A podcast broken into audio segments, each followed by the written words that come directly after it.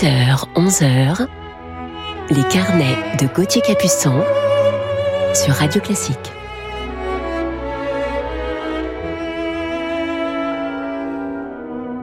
Bonjour et bon réveil à toutes et à tous en ce samedi du début du mois de juillet. Ça y est, vous êtes peut-être sur la route de vos vacances. Et pour nous, il nous reste encore deux week-ends pour nos derniers carnets musicaux de cette saison. Alors ce matin, deuxième partie d'émission, je vous parlerai de mon coup de cœur du jour pour un des plus grands violonistes de notre époque, un véritable prodige du violon qui a joué avec les plus grands. Il a charmé le monde entier avec son instrument et il s'est mis également à la direction d'orchestre il y a quelques années. Mais avant de vous parler de lui, commençons tout de suite cette matinée en musique avec Gioacchino Rossini.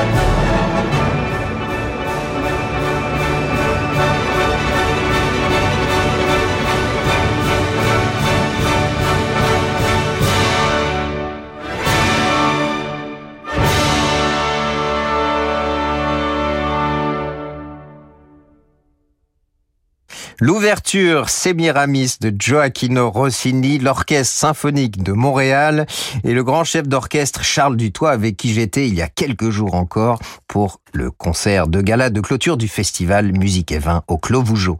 Et maintenant, la voix de la divine Maria Callas dans l'air de la Wally d'Alfredo Catalani.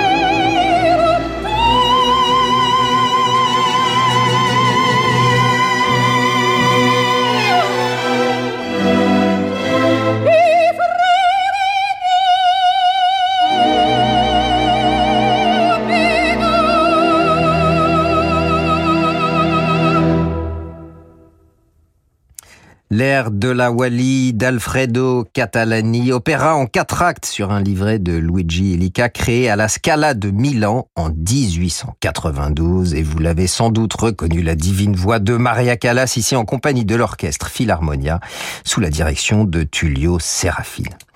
On retrouve maintenant le piano de Nikita Magalov dans Frédéric Chopin.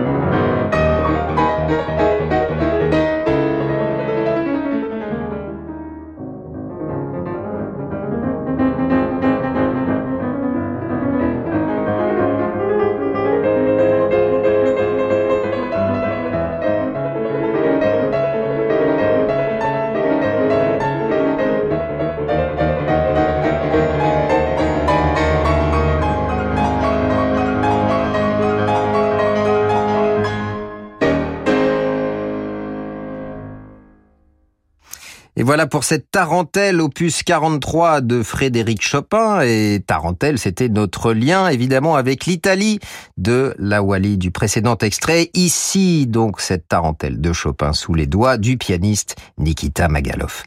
Je vous retrouve dans quelques instants avec notre coup de cœur du jour que l'on écoute dans la Havanaise de Saint-Saëns. À tout de suite.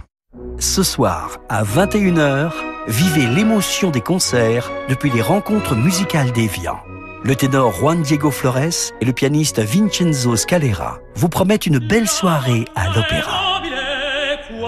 Au programme, des airs de Donizetti, Verdi et Rossini. L'émotion des concerts, c'est sur Radio Classique. Banque des ETI, de leurs dirigeants et banques privées, la Banque Palatine cultive depuis 240 ans l'art d'être banquier. Parce que pour beaucoup de dirigeants, leur entreprise, c'est l'histoire d'une vie. Nos équipes sont à leur côté dans des moments décisifs. Banque Palatine, être partenaire, c'est relever ensemble des défis. Et avec la Banque Palatine, retrouvez Fabrice lundi dans Ambition ETI, chaque lundi à 19h04 sur Radio Classique. Retrouvons Vitalie Tétinger, présidente du Champagne Tétinger. Dans la fraîcheur silencieuse de nos crayères gallo-romaines, nous élevons l'or du temps, ces petites bulles infinies, pétillantes d'été.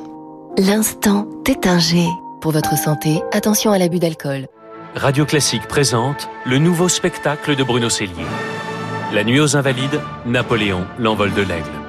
Venez revivre la formidable épopée napoléonienne avec un spectacle son et lumière inoubliable dans la cour des Invalides. Une expérience immersive pour éblouir les spectateurs et séduire toute la famille. Napoléon, l'envol de l'aigle, un spectacle d'Amaclio Productions du 7 juillet au 26 août aux Invalides. Informations et réservations sur la newsinvalide.fr. Participez à l'un des plus anciens festivals de France, les Nuits de la Citadelle de Sisteron. Dans le cadre grandiose de la forteresse des Comtes de Provence, vivez la musique, la danse et le théâtre avec les plus grands artistes. Retrouvez Angelin Preljocage et Mourad Merzouki, Christophe Roussel et Talent Lyrique, Alena Baeva, Lucienne Renaudin-Vary avec le Paris Mozart Orchestra ou encore le pianiste de jazz Paul Lai pour une anthologie de la chanson populaire américaine. Les Nuits de la Citadelle, du 17 juillet au 13 août, assisteront. Réservation sur nuitdelacitadelle.fr. Que diriez-vous de voyager de nouveau en musique avec Radio Classique? Profitez de la reprise des festivals d'été en France et de la réouverture des grandes maisons d'opéra en Europe. Réservez votre séjour musical Radio Classique avec Intermed, le spécialiste du voyage culturel, au 01 45 61 90 90 ou sur intermed.com. C'est le livre de votre été. Après le succès de l'affaire Clara Miller, La forêt des disparus, le thriller d'Olivier Ball, à Redwoods, personne ne s'aventure dans la forêt, immense, terrifiante. Dans cette forêt, vous pouvez toujours y entrer, vous n'en sortirez jamais. La forêt des disparus d'Olivier Ball, un livre. Castorama. Les petits des Français sont très joueurs. Au beau jour, ils aiment jouer avec l'eau, la terre et rentrer et sortir de leur habitat. Mais qu'est-ce que c'est que ces traces? Pour aider les Français à choisir des sols résistants et faciles d'entretien, Castorama propose le carrelage Mythos gris aspect pierre 30 par 60 cm à 6,90€ le mètre carré en quantité limitée jusqu'au 12 juillet. Une fois leur nouveau sol posé, les Français sont sereins pour longtemps. Les enfants, bataille d'eau Castorama, changer nous fait avancer. Disponible en magasin, en drive ou livré chez vous. Gauthier Capuçon sur Radio Classique.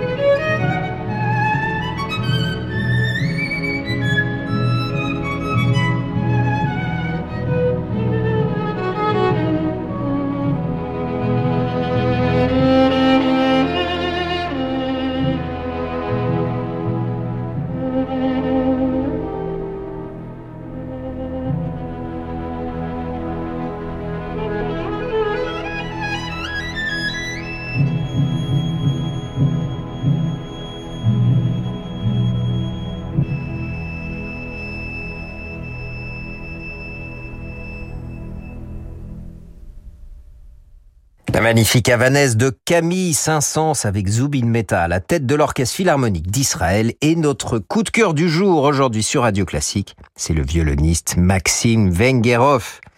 Il est né en 1974 dans une famille de musiciens à Novosibirsk en Sibérie. Maxime commence le violon à 4 ans puis étudie avec Galina Turchaninova à l'école centrale de musique de Moscou. À 10 ans, il obtient déjà le premier prix au concours Vignovski de Poznan. De retour à Novosibirsk, il entre dans la classe du célèbre pédagogue Zakhar Braun qui lui transmet son expérience de concertiste. Et puis à 15 ans, il remporte le concours Karl Flesch et c'est le début d'une fulgurante carrière internationale qui le conduit à se produire sur les scènes du monde entier avec les chefs et les orchestres les plus prestigieux. Peu après, il déménage avec sa famille en Israël, puis s'installe ensuite à Amsterdam. Afin d'approfondir sa connaissance de la musique, Maxime Vengerov poursuit son apprentissage auprès de chefs d'orchestre comme Claudio Abado, Daniel Barenboim ou encore Zubin Mehta. Mais sa rencontre avec Mstislav Rostropovich sera déterminante pour sa carrière. Il est devenu une sorte de père musical pour moi, dira-t-il.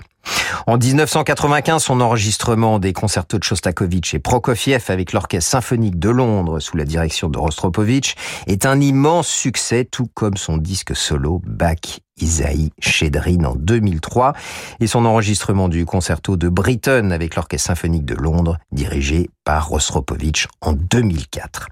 Écoutons le final de la symphonie espagnole d'Edouard Lalo avec l'Orchestre Philharmonia sous la direction d'Antonio Papano et donc notre coup de cœur du jour au violon c'est Maxime Vengerov.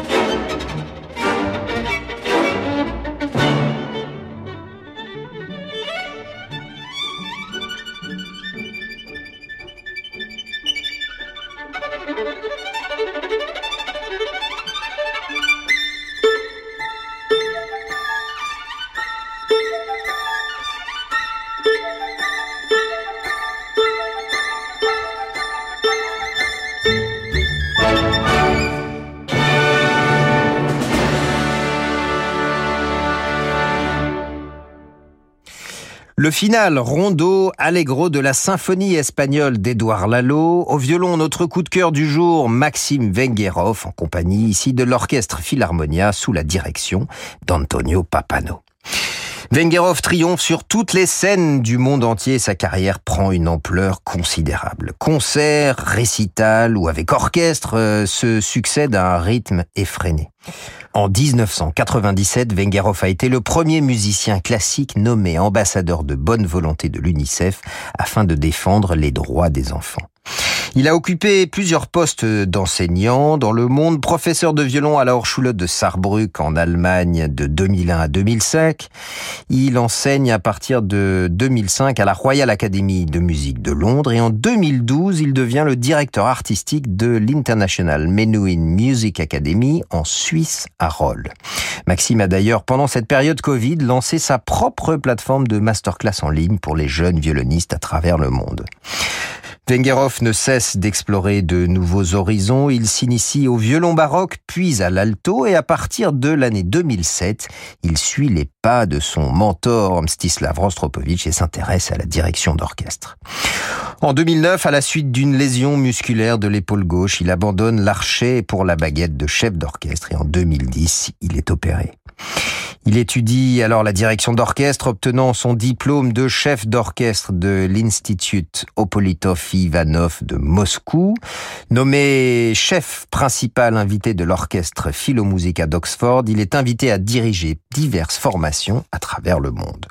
Néanmoins, le violon reste bien évidemment sa passion première et après trois années d'absence, il reprend progressivement sa carrière et le 2 mai 2011, lors d'un concert au Palais des Beaux-Arts à Bruxelles. Après cette parenthèse, Maxime Vengerov retrouve toute sa virtuosité tout en gagnant en profondeur et maturité et nous prouve qu'il est de nouveau l'un des plus grands violonistes au monde. Et maintenant, une courte sérénade mexicaine du compositeur Manuel Ponce avec Estrelita, ma petite étoile.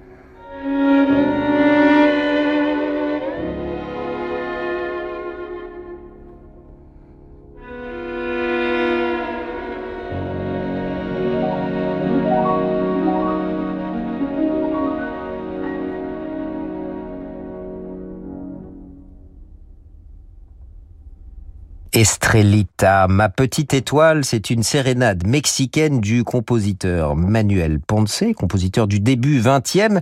Maxime Vengerov, notre coup de cœur du jour, Vague Papiano, piano et l'ensemble Virtuosi. Maxime a joué plusieurs instruments prestigieux, le Stradivarius le Régnier de 1727 et le Kaiserwetter de 1723. En 1998, il a acquis un Stradivarius de 1727 ayant appartenu à Rodolphe Kreutzer. La discographie de Vengerov est très vaste. Il réalise chez Teldec ses premiers enregistrements de petites pièces de virtuosité à l'âge de 12 ans. À partir de ses 16 ans, il aborde les grands compositeurs, Bach, puis sa célèbre chaconne, le répertoire des sonates qu'il enregistre souvent d'ailleurs avec le pianiste Itamar Golan. J'ai aussi eu le plaisir de jouer plusieurs fois avec Maxime sous sa direction et puis au violon bien sûr et un grand souvenir notamment dans ce deuxième trio de Shostakovich avec Martha Hakarish au. Et puis une série d'enregistrements prestigieux des plus grands concertos du répertoire sous la direction des chefs les plus éminents, Paganini avec Zubin Mehta, Bruch, Mendelssohn et Dvorak avec Kurt Mazur, Tchaïkovski et Glazunov avec Claudio Abbado, Sibelius, Prokofiev et Shostakovich. Avec Rostropovich, nous l'évoquions un peu plus tôt, et puis Nielsen, Brahms ou encore Sibelius avec Daniel Barenboim avec qui il a beaucoup joué sous sa direction ou en sonate terminons d'ailleurs ce carnet en les écoutant tous les deux en compagnie de l'Orchestre symphonique de Chicago dans le final du concerto pour violon et orchestre de Jean Sibelius.